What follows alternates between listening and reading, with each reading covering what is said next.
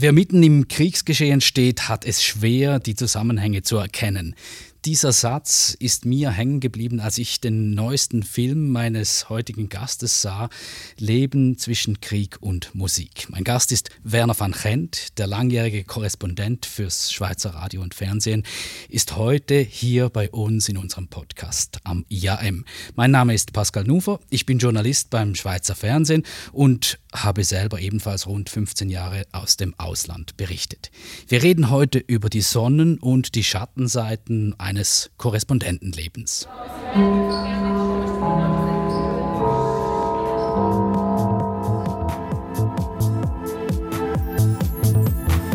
IAM On Ear. Beobachtungen und Analysen zu aktuellen Themen im Podcast.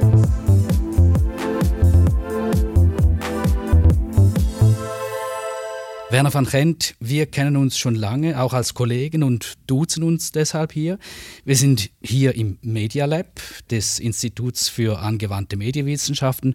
Mit uns im Raum sitzen angehende Journalistinnen und Journalisten und viele von ihnen träumen davon, einmal Korrespondentinnen zu werden. Hast du da Verständnis dafür? Ja, äh, aber ich muss auch sagen, es ist, es ist kein einfacher Job. Es ist ein Job, wo man jeden Moment vor Überraschungen gestellt wird. Also man muss sehr flexibel sein.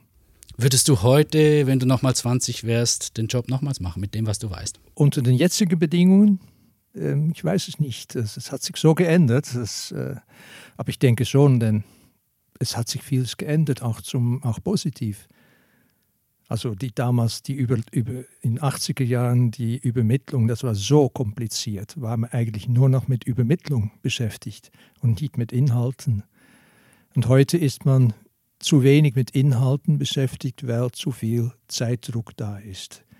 Ähm, also es wird, es ist, man muss schon stressstabil sein. Eine Frage, die die Studierenden auch immer wieder stellen, ist, wie wird man eigentlich Auslandkorrespondent? Äh, und ich muss dann immer ganz weit ausholen, wie das bei mir passierte. Wie war das bei dir? Ja, nach dem Stud ich habe Soziologie studiert und die Sprache in der Soziologie ist so unglaublich abgehoben. Ich habe gesagt, ich will alles, nur das nicht. und was kann man dann machen? Und äh, meine Frau war äh, äh aus Griechenland, dann sind wir nach Griechenland gegangen. Das war auch vom Wetter her ein, ein, ein Fortschritt gegenüber Holland und die Schweiz. Ähm, und so haben wir gesagt, dann berichten wir doch über das, was in Griechenland passiert. Und habe das angefangen, das Land zu, zu, zu entdecken eigentlich. Als Junge ist man sehr, äh, ja, man hat man geht einfach los und macht so etwas. Und dann bist man hängen geblieben am Schluss. Genau, und dann wurde das Gebiet immer größer. Damals wollte niemand aus der Schweiz in die Türkei gehen. Und dann sind wir gegangen und ich habe das Land sehr gerne gehabt. Ich glaube, das ist schon sehr wichtig, dass man das Gebiet, wo man hingeht, dass man das auch gerne hat. Und das ist natürlich nicht immer so der Fall, aber bei uns war das sehr. Der, der Nahe Osten, Balkan, das ist, das ist ein Stück von meinem Leben. Also es ist im Grunde schon ein bisschen auch ein Traum wahr geworden damit. Ja. Da genau. zu leben, wo man gerne ist, wo man ja. gerne, wo ja. die Sehnsucht ist irgendwie auch. Ja. Was mir auffällt, ist, dass in Zusammenhang mit dem Job auch oft falsche Vorstellungen herrschen. Also ich habe mich ein bisschen schlau gemacht und mal ein bisschen gegoogelt, was ist eigentlich äh, Auslandkorrespondent? Und da bin ich auf eine Definition beziehungsweise auf ein Paper gestoßen von der Uni Basel. Und da gibt es diesen einen Satz drin, den möchte ich schnell zitieren. Im Ausland finden Korrespondenten aus unterschiedlichen Medien und verschiedenen Staaten schnell zusammen. Bei Pressebällen und Pressekonferenzen, bei diplomatischen Empfängen, bei formellen Treffen im feinen Botschafterpalais oder bei informellen Informationsaustausch in fragwürdigen Etablissements. Schön. Ist das so? Nein, natürlich, man trifft, sich, man trifft sich immer wieder. Das ist so ein Zyklus, wo man drin ist. Das war auch sehr wichtig für, die, für den Informationsaustausch, wobei Journalisten geben sich gegenseitig keine Informationen, sie nehmen nur. Also das heißt, ich nehme ein bisschen mehr, ich gebe dir auch noch etwas, so wäre das Geschäft. Ja, man trifft sich schon auch in den Botschaften und so, aber das war, das war dann sehr schnell eigentlich vorbei, als ich dann äh, für Radio und Fernsehen rausging als Reporter. Also das ist ein Bild vielleicht aus dem 19. Jahrhundert. so so habe ich mir das auch etwa gedacht. Ja. Aber da möchte ich schnell einhaken. Also ich habe das zum Teil anders erlebt. Also je, ich habe erlebt, je weiter man weg ist und je schwieriger der Kontext auch ist, dass man sich sehr wohl, sehr offen auch austauscht. Also beispielsweise in China ja, ja. waren wir, ja. wir waren alle im gleichen Boot und wir waren uns da auch nicht futterneidig. Also nein, nein. das habe ich auch und ich denke, ich hatte ein ausgezeichnetes Verhältnis mit, äh, mit den Kollegen, Kolleginnen von Reuters. Einige sind leider äh, im Krieg äh, haben es nicht überlebt. Und dass ja, diese Gefahrensituationen, diese Stresssituationen, die hat man, klar, die hat man gemeinsam irgendwie gemeistert. Aber diese ähm, Konkurrenz, das war dann eher bei den äh, Diplomatenanlässen, nicht wahr? ja, stimmt. Es kommt ein Politiker aus der Schweiz, wer dann darf länger mit ihm reden und so. Das sind so, ja. In der Hackordnung genau. der Medien. Ja, oh ja, wenn ja. man, das hatte ich, wenn man sagt Schweizer Fernsehen, ähm, ich habe dann in der Türkei habe ich eigentlich zu einer Lüge gegriffen. Ich habe gesagt, ich bin Korrespondent von Devlet Television, das heißt Staatsfernsehen. Mhm. Das darf natürlich niemand, niemand hören, aber ich, so bin ich. Und dann, ah, Devlet, also Staat, Staat ist gut in der Türkei. Mhm. Und dann ich kenne das sehr gut. In, ja. in, äh, in, China war das ja. genau dasselbe. Genau. Also wenn wir gesagt haben, wir sind vom Staatsfernsehen, dann ja. ging uns die Tür genau. auf. Äh, wenn man dann aber die Definition richtig gemacht hat, dann wären die Türen nicht aufgegangen. Das Nein. ist so. Aber es ist klar, dass BBC und, und, und. German Television, dass die immer noch die Nase noch vorne hatten. Du hast es im Film auch ein bisschen nachgezeichnet, im Leben zwischen Krieg und Musik, sieht man auch die schwierigen Momente, die Schattenseiten, also wo man sich dann eben auch fragt, äh, warum man hier ist, was ist die Rolle. Äh, ist es dann noch ein Traumjob oder wie bist du damit umgegangen? Nein, also eben wenn, wenn, wenn man in dem Krankenhaus in, äh, in Pristina, wenn dann ein Bub reingebracht ist, der, der auf eine Mine gelaufen ist, denke ich, was bin ich, was, was habe ich hier verloren? Ich, der, der, Junge braucht einen Arzt, der braucht keinen kein Journalist. Ich bin dann auch ziemlich schnell weggegangen aus dem Zimmer, aber der Kurt, mein Kameramann, ist geblieben. Er ist ein, äh, sagt, das ist meine Aufgabe, ich muss äh, das aufnehmen. Und trotzdem hast du manchmal diese Grenzen auch überschritten, wo du zum Helfer wurdest. Mhm, ja. Würdest du das wieder tun? Ja, ich denke schon. Ja. Darf man das als Journalist? Ja, das ist, wenn man äh, anwaltschaftlicher Journalismus sollte man vermeiden. Aber ich denke, wenn ich Anwalt bin für die Opfer eines Konfliktes, jetzt äh, wenn so eine Massenflucht in, in Kurdistan oder in, in ähm, in Kosovo, wenn man da helfen kann, dann soll man es tun.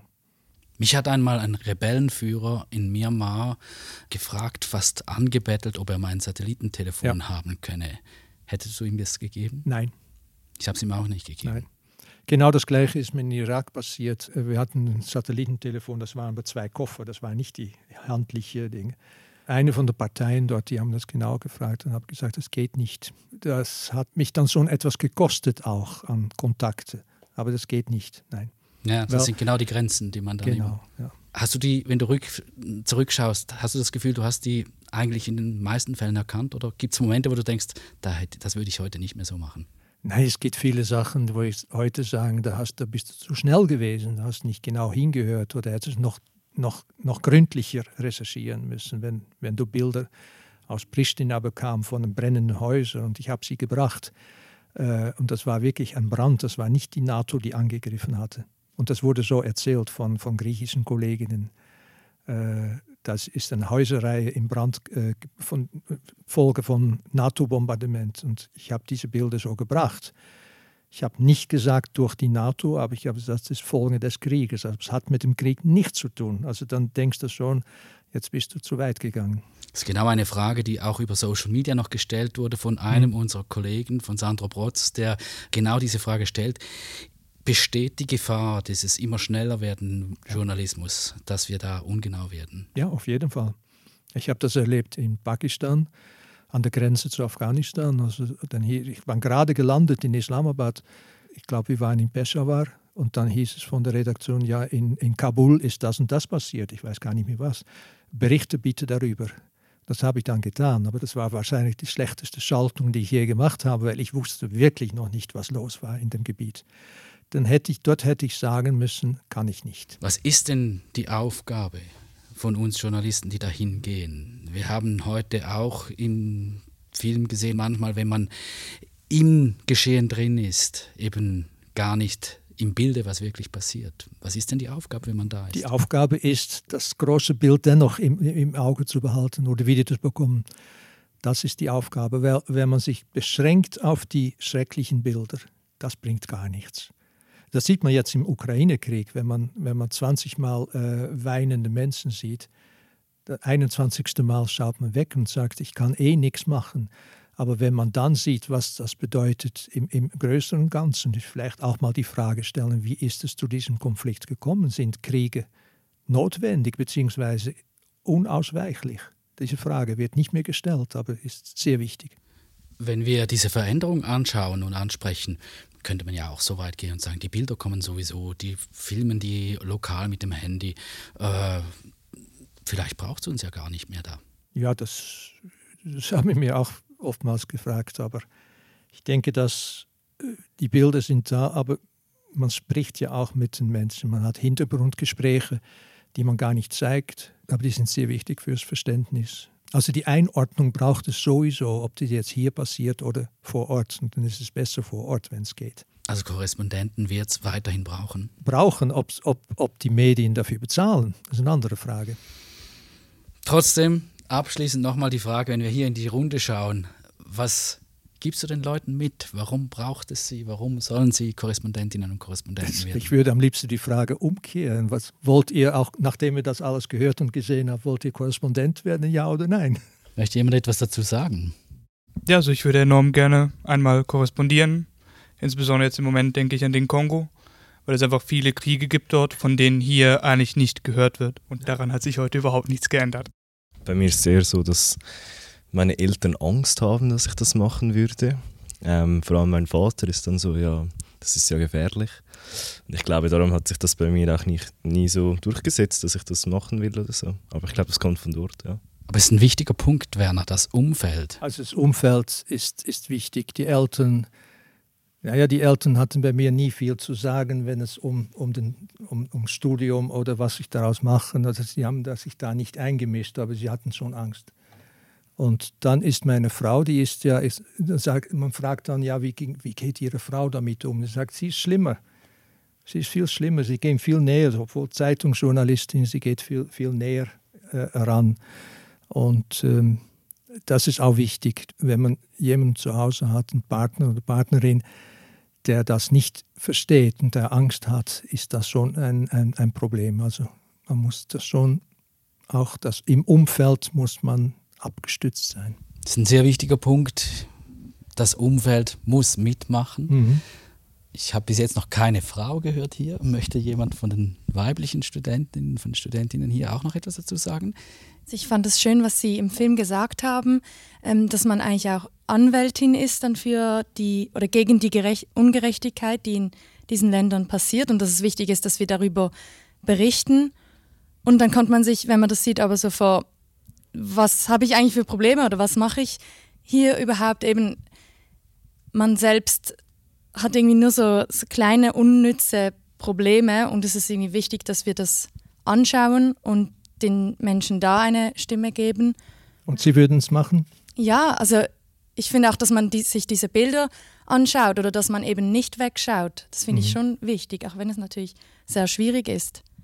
Also mehr einfach, was ich ähm, vor allem jetzt so aus den letzten Gesprächen mitnehme. Ich glaube, es ist vielmehr auch ein Appell, dass wir offen sind, was um uns herum passiert. Also ich gehe nicht irgendwie in die Zukunft und möchte gerne Korrespondentin werden, aber schon so, wenn mich das Leben dorthin führt, wie irgendwie Sie auch jetzt auf diesen Weg geführt wurden. Ich glaube, es ist mehr so das, dass wir offen sind, was passiert und dass wir uns dem dann hingeben als Journalistin. Ja, das ist, das ist genau das, äh, was passiert ist die Kriegen kamen dort, wo ich war.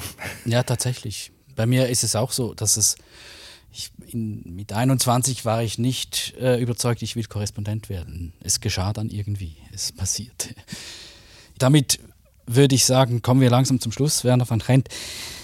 Im Film kommt diese Frage noch, die wir heute auch schon mal nochmal gesprochen haben. Ich möchte die nochmal stellen. Also woher nimmt man die Energie bis zum Schluss?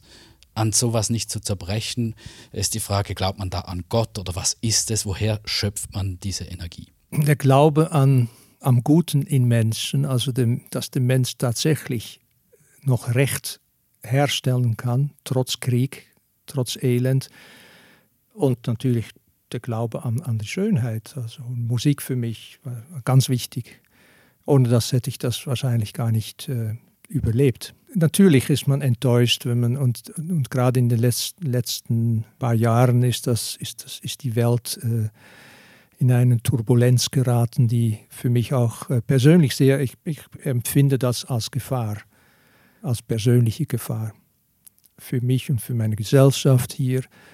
Das beschäftigt einen schon sehr, aber die Hoffnung habe ich auch nie aufgegeben und ich habe so viele schöne Sachen erlebt und gesehen. Herzlichen Dank, Werner van Gent, für diesen Einblick in dein Leben als langjähriger Korrespondent des Schweizer Radios und Fernsehens. Den Film Leben zwischen Krieg und Musik kann man da und dort in ausgewählten Kinos vielleicht noch sehen? Ja, hier und da gibt es das und äh, das Schweizer Fernsehen hat äh, angekündigt, den Film im Herbst zu zeigen. Hoffen wir drauf. Danke fürs Zuhören. Das war der IAM-Podcast mit Werner van Gent. Das war der Podcast aus dem Institut für angewandte Medienwissenschaft der ZHAW.